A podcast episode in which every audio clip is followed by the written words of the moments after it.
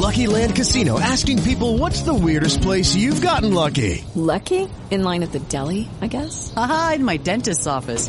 More than once, actually. Do I have to say? Yes, you do. In the car before my kids' PTA meeting. Really? Yes. Excuse me, what's the weirdest place you've gotten lucky? I never win and tell. Well, there you have it. You can get lucky anywhere playing at LuckyLandSlots.com. Play for free right now. Are you feeling lucky? No purchase necessary. Void where prohibited by law. 18 plus. Terms and conditions apply. See website for details.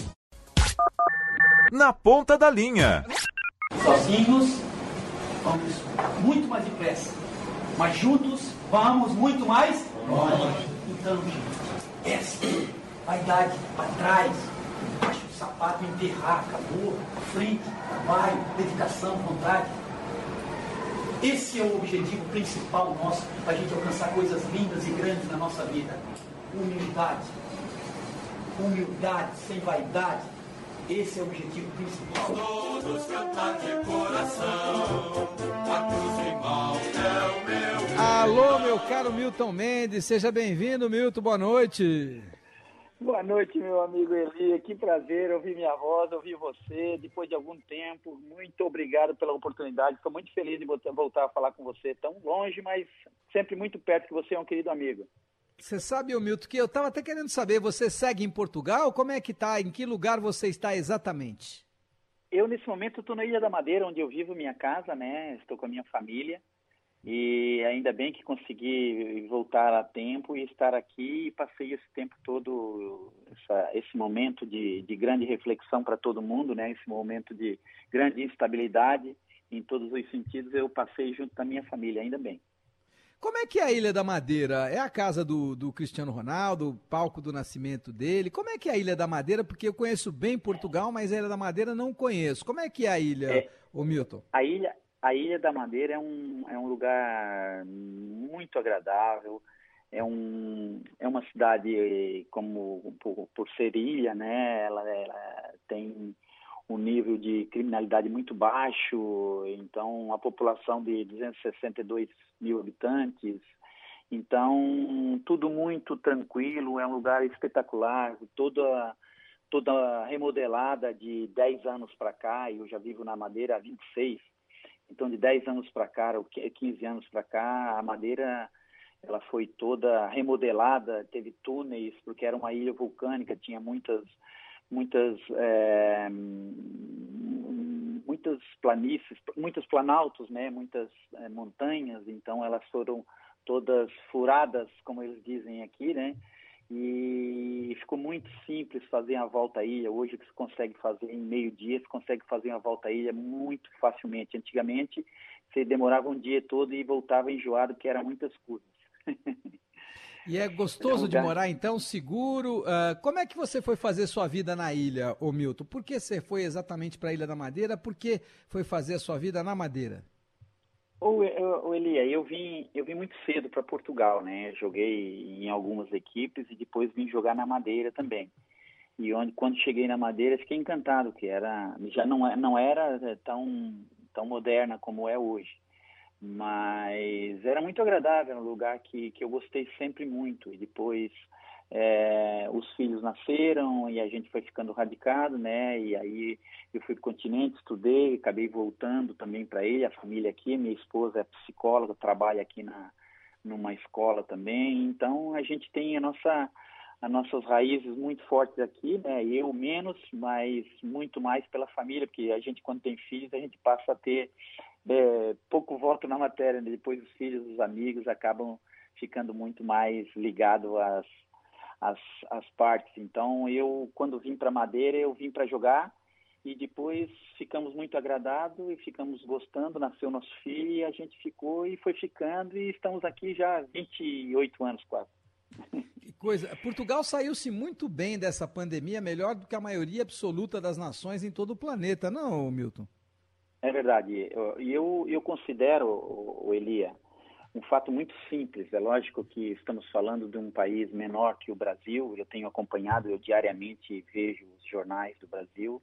Eu vejo a Band, inclusive, eh, da Atena e, e alguns jornais. Então, acompanho tudo. E acho que, hum, acho não, tenho certeza que o que diferenciou o Brasil de Portugal ou o Brasil Portugal de outros de outros de outros países maiores foi falarem a mesma língua, sabe? É, decidirem, sentarem, conversarem, tomar estratégia, porque Portugal no início também andou aqui meio patinando, mas depois sentaram, reuniram-se todas as a, as tomadas, as pessoas que tomaram decisões e chegaram e tomaram, fizeram um consenso, não jogaram, não tentaram fazer política e isso que foi o diferencial no meu ponto de vista. Ô, ô, Milton, é inegável que você conhece de futebol, é inegável também que você é inteligente, mas é, em alguns momentos eu achei que você fosse fazer um trabalho melhor, com mais resultados do que acabou fazendo. Você acha que você tem dificuldade de se fazer entender pelo jogador de futebol brasileiro? O que, que você entende que possa acontecer? É, Elia, nós, nós, nós, nós fazendo uma, uma análise muito rápida né, e direta, e eu já me debrucei sobre esse assunto também, é, eu trabalhei quatro anos somente no Brasil, né? Meus quatro anos, eu vivi minha vida toda. Eu aqui em Portugal sou considerado estrangeiro, sou brasileiro, quando sou no Brasil eu sou considerado português, viu Portuga, né? Então eu sou um homem que não tem pátria. E só por isso eu já saio, eu já saio em desvantagem, né? Quando chego aí no Brasil com um palavreado diferente, com uma forma de falar diferente, que hoje já temos Jesus, hoje já temos também o Gesualdo.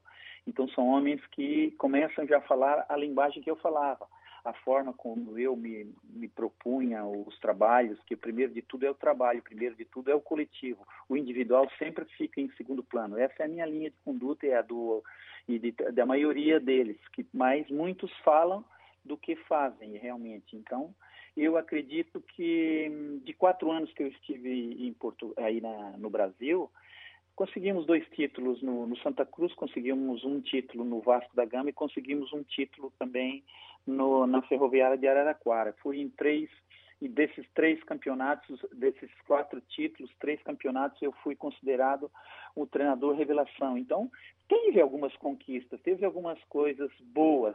Certo é que, na verdade, eu tive um único trabalho que foi hum, que eu iniciei, né? Que eu escolhi os jogadores que eu fiz, é, o trabalho de pré-temporada todo. O único foi o, a Ferroviária de Araquara. Os outros todos eu peguei trabalho já andando, com plantéis formados e muitas vezes com sem possibilidade nem de trocar. Então, quando você se propõe a fazer alguma coisa que tem um cunho coletivo, é muito mais difícil porque você não consegue é, fazer com que a, as pessoas entendam o que você realmente quer em termos coletivos, né? Quando você tem muito mais tempo de explicar, de falar, de, de, de, tentar entrar na cabeça dos jogadores, entendendo o contexto do clube, o contexto de, de, cultura, enfim, tem milhões de coisas que a gente tem que pensar antes de, de decidir o que vai fazer, né? Diagnosticar o problema na, no, no clube que você entra. Então, eu acredito que o grande problema do Milton, ou melhor, não é o problema, a, a, falta que talvez faça, é de eu conseguir ter um projeto de início, um projeto que tenha é, sustentabilidade é, a, a, longo, a médio prazo, ou pelo menos que me dê a oportunidade de começar um trabalho, escolher um plantel e,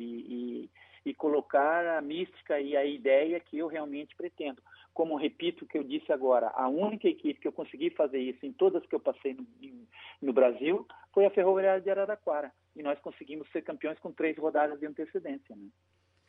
Ô Milton, você sabe que a escola portuguesa de treinadores hoje talvez seja mais reverenciada no mundo, né? Não consigo enxergar uma outra escola tão importante quanto a portuguesa. Você tem treinadores competentes, campeões né, ingleses, você tem treinadores muito bons na Holanda, treinadores uh, reconhecidos na Espanha, mas como escola de treinadores, talvez hoje a mais importante escola de treinadores seja exatamente a escola portuguesa. Você que vive há tanto tempo por aí, por quê, hein?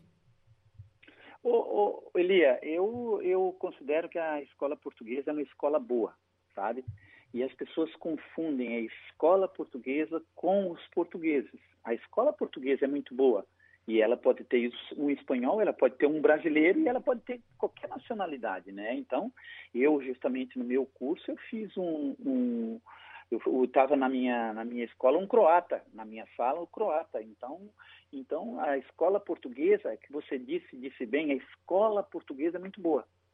E o que que eles eles eles é, priorizam aqui? Priorizam é, a formação tática, a forma de você abordar o jogo, como você se defende, você trabalhando os cinco momentos do jogo: o momento defensivo, a, a, a transição ofensiva, é, o momento ofensivo e a transição defensiva e as bolas paradas. São os cinco momentos do jogo. Então você tem que trabalhar especificamente isso.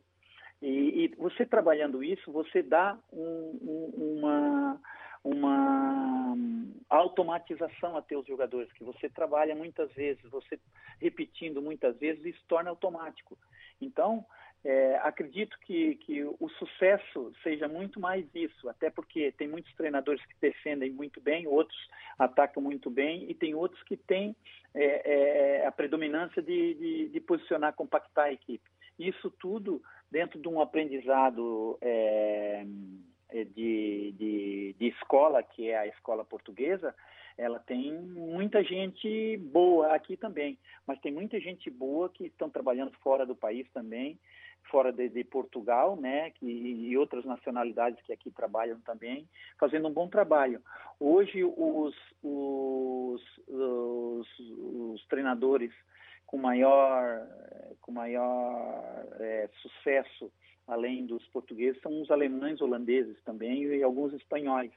Então, acredito que, que a escola europeia hoje ela está muito mais exigente porque obriga as pessoas a serem é, é, é, debruçar-se sobre um, um, estudo e entender o que se faz, sabe? O que, que para mim é importante, o Elia, que é fundamental as pessoas entenderem? Para você construir um prédio, tem que ter um engenheiro que está ali para ser responsável por aquilo. Para você fazer uma operação, o médico tem que estar tá ali. Para você estar tá na frente de, um, de uma parte econômica, você tem que trabalhar, eh, ser formado em economia e algumas coisas mais. Por que, que para o treinador, tem, qualquer um pode chegar lá só com bilhete de identidade e ser treinador?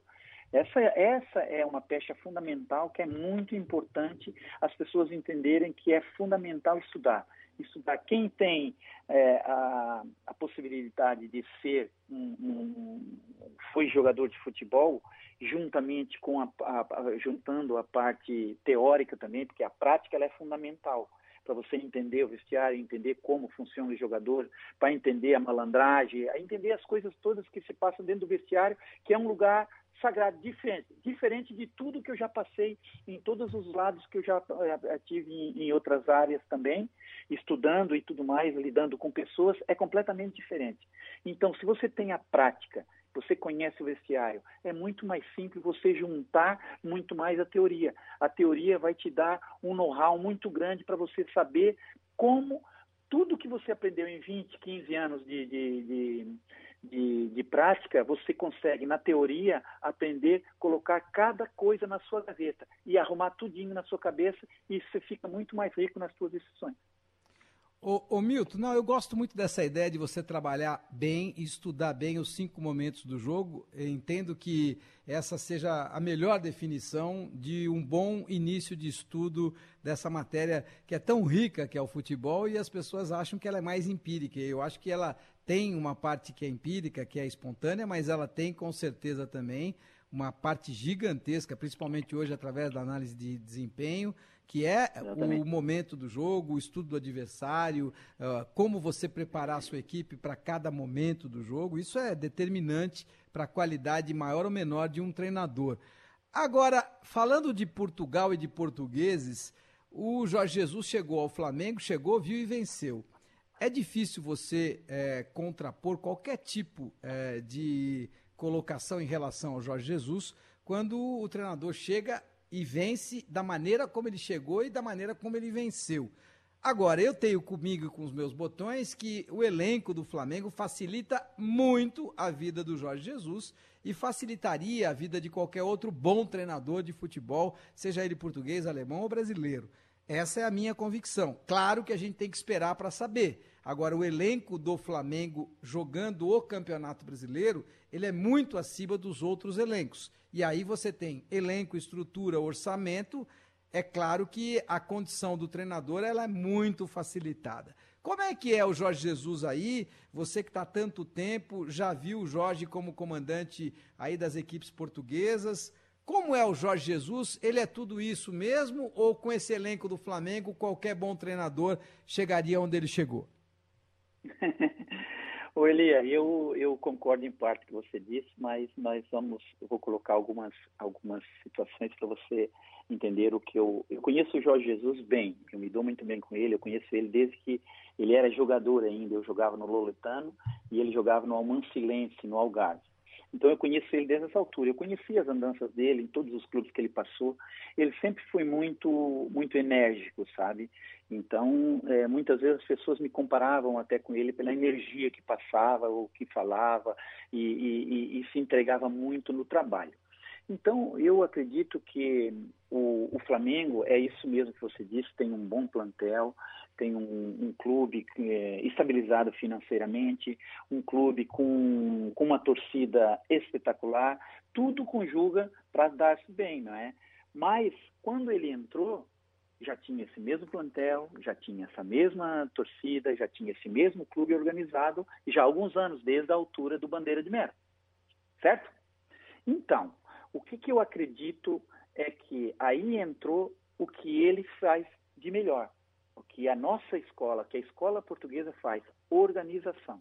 Organizou a equipe com jogadores extraordinários, deu função ofensiva e defensiva, é, é, é, é, deu, deu, cobrou, cobrou posicionamento, cobrou é, é, entrega, disposição, enfim, tem algumas coisas que elas são fundamentais.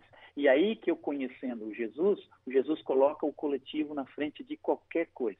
Pode ser o maior do mundo que ele já treinou aqui no Benfica, o Aymar, ele já treinou os jogadores de altíssimo nível, o, o, o Theo, o colombiano. Então teve jogadores aqui de altíssimo nível e ele treinou e os caras foram para o banco quando não rendiam. Então, isso mostra que o comando está em uma ponta só. Quando tem duas ou três pontas de comando, você já fica, já perde um pouco de força. Então, ele, justamente, você pode notar que todas as ações, que todos os posicionamentos que ele dá, ele nunca foge à responsabilidade. A responsabilidade é dele, ele põe o melhor, ele cobra o melhor, ele se entrega e ele conseguiu isso mérito talvez do plantel também, ele conseguiu que as pessoas entendessem, porque conjugou um treinador que precisava vencer no Brasil, ele trouxe os dois melhores laterais que brasileiros que estavam atuando fora do, do, país, que já estavam no clube. Ele le, levou um, um defesa é, que foi vendido para o Arsenal, o, o Mari, por, ou seja, a linha de trás dele toda era uma linha europeia, ou seja, diminuiu o espaço, compactou a equipe, porque fez a equipe de trás juntar-se com o meio-campo e o meio-campo automaticamente juntar-se à frente. Então, a equipe jogava compactada, ele arrumou totalmente a equipe. Deu, andou ali no início, é, é, os dois primeiros jogos deles não foram bons no Flamengo, com ele, mas depois ele conseguiu, pegou o, meio, o, o fio da meada, entendeu como deveria fazer, atacou o, o o fator tático, técnico e físico. E aí, meu amigo, é só correr pro abraço. E o Gesualdo, o Milton? E o Gesualdo? Porque o Gesualdo estava aposentado aí em Portugal. Nada contra o treinador ter 74 anos, tem é, uhum. muito profissional com 74 anos, no auge aí da sua qualidade mental, na, até em alguns casos fisicamente muito bem para poder atuar como treinador, como comentarista, enfim, é, como engenheiro, como médico porque agrega qualidade à experiência. Agora, o Gesualdo estava aposentado em Portugal. Qual é o reconhecimento do Gesualdo? Qual é a comparação? Se a gente fosse comparar Gesualdo com Jorge Jesus, é, qual o patamar de cada um? O, o Elia, o Gesualdo é um vencedor. Ele foi, ele foi, ele trabalhou no Benfica, ele trabalhou, foi campeão no Porto, ele trabalhou no Braga. Ele tem um, um, um currículo é, invejável, apesar da idade. Ele tem ele tem ele está ele, ele tá fisicamente muito bem como diz né? As pessoas entendem que mas ele não estava ele não estava ah, aposentado. Ele estava o último clube dele foi o Al Saad nesse ano mesmo que ele foi para o Brasil. Ele estava no Catar. Então e, e que e, e, e, ele saiu eles estavam até pensando em ficar com ele mas ele saiu porque o o Chave resolveu assumir, né? Então o Chave continuou, ficou dando continuidade ao trabalho dele e ele saiu e foi para o Brasil. Acredito que o, o, o sendo um bom treinador, que eu acho também, é diferente da escola. A escola dele é a escola anterior à nossa, né?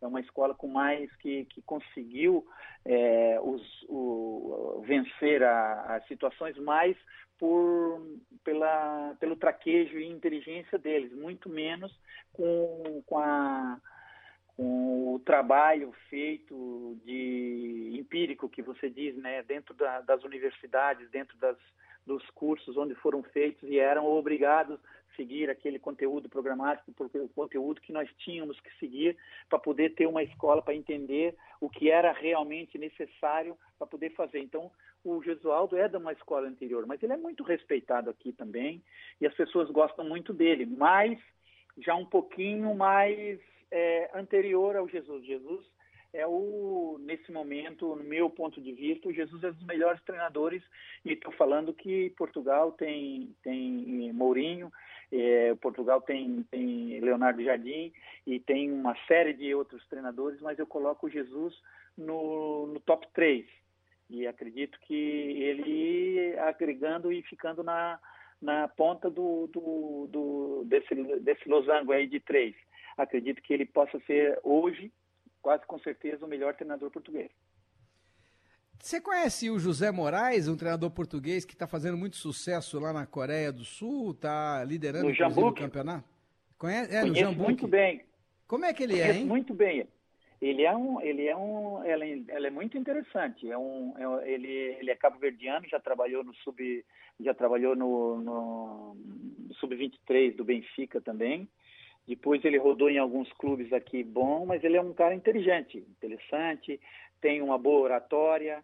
É, agora não sei te dizer ao certo se ele foi jogador ou não mas tem uma boa oratória. Ele é ele é líder tem uma tem uma, uma liderança boa, porque ele é firme, é um cara que eu gosto muito dele. Na, é, sou suspeito também, porque conheço muito bem e tenho uma relação até pessoal com ele. Então, acho que ele é um, é um treinador de, que tem possibilidades boas de, de vingar aí no Brasil. Mas acredito que hoje teria um, um, um, treinador que, se fosse eu, é, diretor de algum clube brasileiro top, eu iria buscar o Nuno Espírito Santo. Esse é um treinador com uma qualidade enorme, jovem e que tem um potencial muito grande. Ele ele está fazendo coisas muito bonitas no campeonato inglês. É interessante, né? O Nuno já teve é, para emplacar grandes clubes, não só por aqui, ele foi inclusive cogitado por aqui, uh, mas também em outros grandes clubes do futebol europeu. Mas ele anda batendo na trave, o Nuno Espírito Santo, não, Milton? Não, o Nuno Espírito Santo ele é novo, né? Ele ele está fazendo um campeonato muito bom no Watford da, da Inglaterra. Ele teve no, no na, na, Espanha também, é, sem dúvida nenhuma é um, é um treinador que que, que que tem um potencial enorme.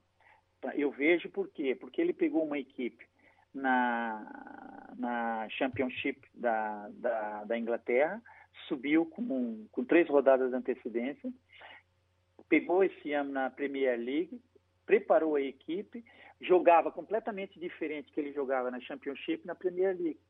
Eu digo isso porque eu acompanhei muito, sabe? Na Championship ele era protagonista.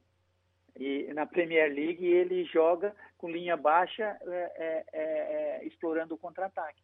Então, ele, só por isso, já demonstrou que é um cara que altamente inteligente, porque entendeu o contexto, entendeu o momento e soube explorar isso e colocar na, na, na equipe, na, na, cabeça dos seus jogadores. Isso é fundamental, o trabalho a longo prazo, sabe? Que aí você consegue mostrar para eles o que você realmente quer. E já é um grupo que vinha com ele, do, dos 11, 7 é, acabou o ano na, na, na, Championship e iniciou o ano na Premier League. Você vê, é, é, é, uma equipe que manteve a sua base, porque isso é o segredo, dar seguimento ao trabalho. Não, eu concordo. Uh, tenho uh, sentido você muito elogioso aí aos treinadores. Deixa eu te cutucar um pouco, porque uh, claro. eu entendo, eu não acho antiético quando a gente coloca posições da mesma classe, até porque se você me pergunta, olha, esse repórter é bom ou é ruim? Eu digo, olha, eu vi bons trabalhos dele aqui, aqui, aqui, não gosto daquele ali, ali, ali. Isso não significa Exatamente. que ele possa ser bom ou ruim. Ele é bom ou ruim para mim. Então, eu acho que a liberdade de opinar, ela é dada desde que você opine profissionalmente. A gente tem que ter muito cuidado, primeiro, em fundamentar as nossas posições e, segundo, em ter opiniões a respeito da carreira profissional. E eu estava pensando aqui, uh, veja, o Thiago Nunes chegou para o Corinthians e acaba fora de uma Copa Libertadores da América. O Corinthians tem um prejuízo de mais de 60 milhões de reais. Quem é que vai pagar esse prejuízo? Ah, o Thiago eh, não tinha experiência na competição e ele quis realmente implementar um modelo de jogo muito diferente daquele que era o modelo do Corinthians. E ele precisa de tempo para isso. Eu falo, ótimo. E quem vai pagar esse prejuízo pelo tempo que eu preciso dar ao Thiago Nunes? Aí a gente não entra com a ideia de que talvez a gente seja corporativo demais com o treinador, ou, ou Bilton? Ô, Elia, eu, eu acredito que, que você tocou num ponto muito interessante agora no início da sua fala para essa pergunta que você ia fazer agora.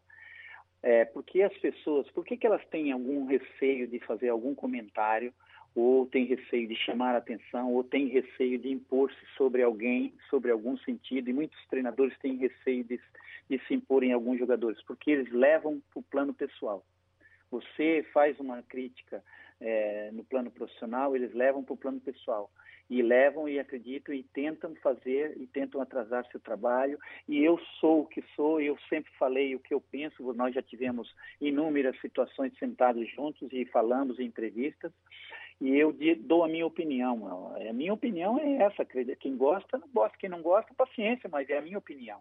Então, acredito que quanto mais as pessoas levam para o plano pessoal, mais difícil fica para as outras pessoas darem a sua opinião verdadeira, porque depois elas vão dizer, ah, eu estão falando assim, então eles vão me prejudicar num trabalho mais à frente.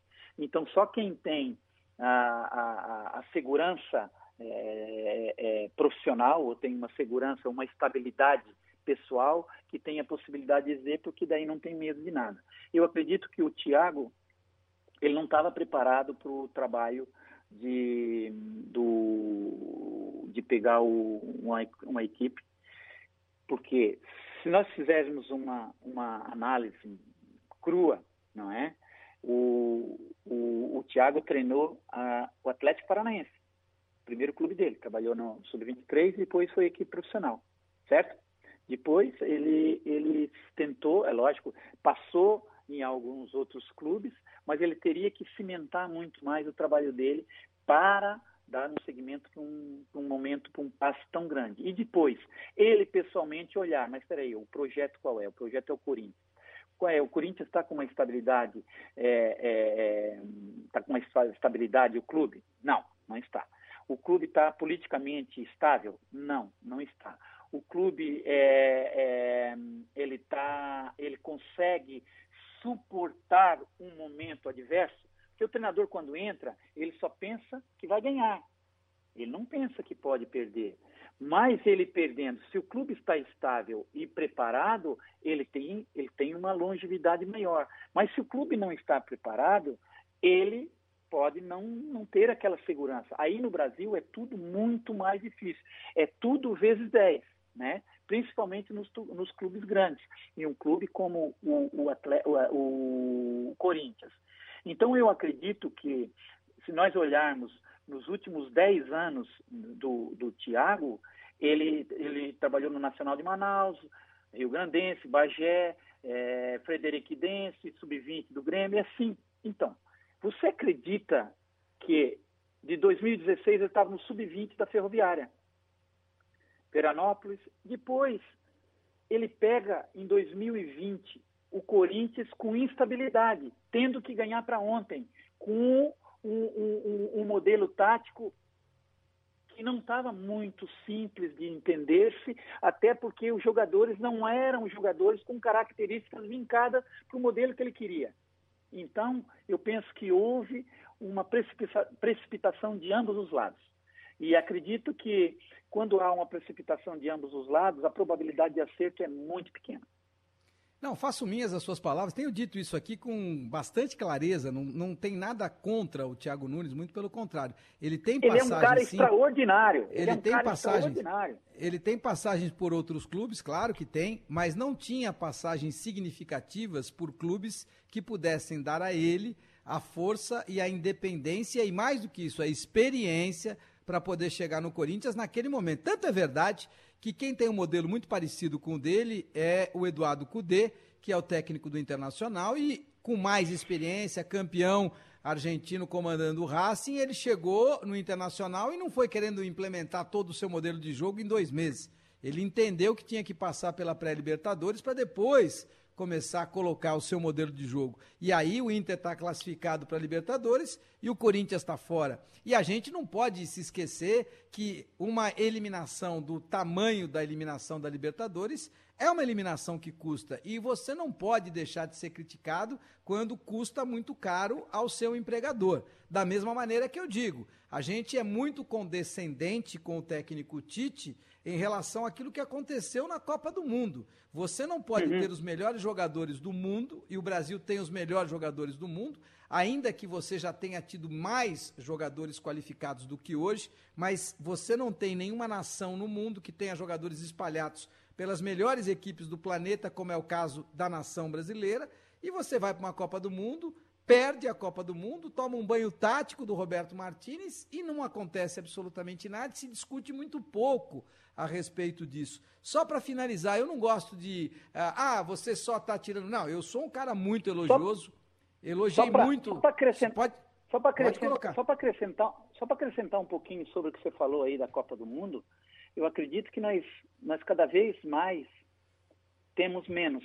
Cada vez mais nós temos gente com pouca condição de avaliar, com pouca condição de dizer, acredito que isso está bem, que isso está mal. Pra você ter uma ideia, não é uma crítica de hipótese nenhuma para ninguém, mas o, o homem que fazia que fazia a análise do trabalho do Tite era um homem que ele levou do Corinthians. Não, não existe. Você não pode ter então, o Edu Gaspar, com então, todo o respeito que o Edu Gaspar me merece, como coordenador de seleções, ou seja, você tem um subalterno como seu avaliador. Não dá, é outra. Como você vai chamar a atenção? Como você vai chamar a atenção do treinador? Não tem. Então, então eu já trabalhei com, com gente que, que, que era gerente, diretor geral, que ele não queria entrar nem na premiação para não ter que se envolver com um, com um, treinador e com gente que trabalhasse do dia a dia, porque a posição dele era uma e ele não pode se envolver em, em laços e entre laços. Então, eu acho que é muito importante ter alguém com cabeça, tronco e membros que possa avaliar o seu subordinado. Ter alguém, quem é que avalia o trabalho do treinador? É um cara que está acima dele. Mas eu não posso levar um cara que vai avaliar um treinador que ele que escolheu. Ah, meu amigo, você que vem para cá, você vai, me, vai avaliar o meu trabalho, você vai me pôr, vai me tirar, vai aumentar e vai tirar. Como é que faz é isso? O caso, é o ca... Bom, esse é o caso da, da, da, da, da seleção brasileira, infelizmente. O, o, por acaso, até o Edu Gaspar já saiu, já está na Inglaterra, faço votos que ele seja uhum. feliz, mas a seleção brasileira precisa ter mais qualidade, isso é fato, precisa ter mais qualidade numa diretoria executiva de futebol, precisa ter mais qualidade. Precisa ter mais qualidade. Você não pode ter o Tite, é, com todo o respeito que é, me merece, o filho do Tite, o, Kleber, o Cleiton o Kleber Xavier, eles não têm qualificação para serem os únicos é, é, a estar ao lado do Tite numa Copa do Mundo. Você precisa ter gente de mais qualidade, de mais experiência, quer seja ao lado do Tite ou quer seja ao lado de um outro treinador da seleção brasileira. Então, qual é a tua qualificação? Qual é o teu histórico para poder ter chegado ali? Então, são cobranças e... que precisam ser feitas e que não são feitas, né? E mais que isso, Elia, e mais que isso, é fazer da seleção brasileira o time de todos. Não fazer uma quintinha, que eu, a quintinha eu protejo um, esse aqui é meu amigo, fica aqui do meu lado, esse aqui é meu, não, não, esse aqui eu não quero, que esse não é meu amigo, não falo o que eu digo, esse aqui é meu, meu parceirinho, esse é meu filho, esse vem para aqui, fazer um, uma quintinha, a, nosso, a, a, minha casinha, nosso protegido aqui. Não, é um time do país, é um time de todos, tem que botar gente. Ah, não, o ambiente pode não ser bom. Pode não ser bom, mas vai ser bom para o clube, para o quê? O que, qual é o mais importante? O mais importante é a seleção brasileira. O mais importante são os resultados para o país. Por que, que quando agora na seleção de, de, de, base colocaram um coordenador que é o Branco, o Branco não entra em brincadeira, o Branco trabalhou, trabalhou, é bom, fica, não é bom, sai, troca. Por que, que agora começaram a aparecer os resultados na seleção de base? Porque já tem alguém que diga que meta o pé e diz assim, não, não é assim. É isso. É, a gente precisa discutir essas questões. A gente não tem pretensão, eu não tenho pretensão de ser dono da verdade mas eu tenho dito aqui e vou bater nessa tecla que enquanto o Tite não nos der uma entrevista em que todas as questões sejam colocadas, eu fico incomodado com esta história de passar por uma Copa do Mundo e achar que você passa por uma Copa é eliminado pela Bélgica, o treinador toma um banho tático. Ah, mas espera um pouco, a seleção depois jogou melhor, poderia ter ganho, mas não ganhou. E a seleção, a gente sabe, ela é muito qualificada. O Brasil tem muitos jogadores de qualidade. Então, você precisa saber como colocar esses jogadores de qualidade para atuar. Veja como o Jorge Jesus faz no Flamengo com jogadores de qualidade. Ele sabe o que fazer com esses jogadores. É isso que eu espero que o treinador da seleção brasileira também faça. Adorei o papo, Existe... meu caro Milton Mendes, viu? Ô, ô, Elias, só para acabar aqui, desculpa. Existe, existe é, eu uso sempre isso para os meus jogadores e tento mostrar para todos como existe. O Tite é bom, mas não esteve bom. Não esteve bem. Ele é, é, um, é um, baita de um treinador, mas naquele momento não esteve bem. Por quê? Aí que tem que achar, achar a, a, o porquê disso tudo. Naquela, Copa, naquela competição, que foi a Copa do Mundo, não esteve bem em vários jogos. Mudanças, mudanças muito, muito pragmáticas, umas coisas que trocava seis por meia dúzia, é, dois por dois. Então, era muito básico, era muito feijão com arroz. Nós não tínhamos, nós não surpreendemos ninguém. Dois jogos seguiu, todo mundo já sabia como o Brasil jogava. O Brasil não tinha velocidade, o Brasil tinha dificuldade, o Brasil não compactava, dava espaço. Ou seja, ele, o que ele fez de bom no Corinthians, não fez na, na, na seleção tão bem. Aí que a gente precisa saber o porquê. Ele é bom, mas naquele momento não esteve bom. E por quê? Essa é a questão. E não é pecado você criticar. Essa que tem que ser a questão e é isso que eu vou debater até o meu último minuto de vida, ou vida física ou vida profissional. Eu entendo que não é pecado você tentar buscar alternativas para algo que não deu resultado. A nossa vida é marcada pelo resultado. Se a gente não vai buscar melhoria quando o resultado não aparece, aí nós vamos cair num marasmo e vamos ser derrotados pelas seleções europeias, como temos sido derrotados pelos europeus em 2006, 2010, 2014 e 2018. Grande abraço, Milton Mendes. Elia, foi um grande prazer estar com você novamente, com todos os teus ouvintes. Estou sempre à sua disposição. Saúde e paz, meu irmão.